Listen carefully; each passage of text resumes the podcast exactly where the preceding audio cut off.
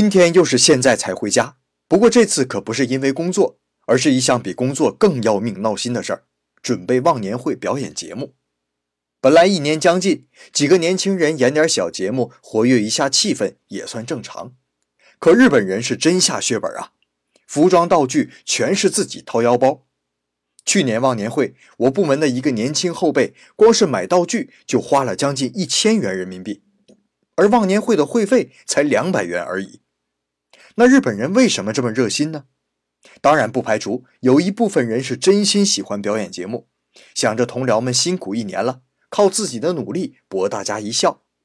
然而，也有一部分人的想法就不那么单纯了。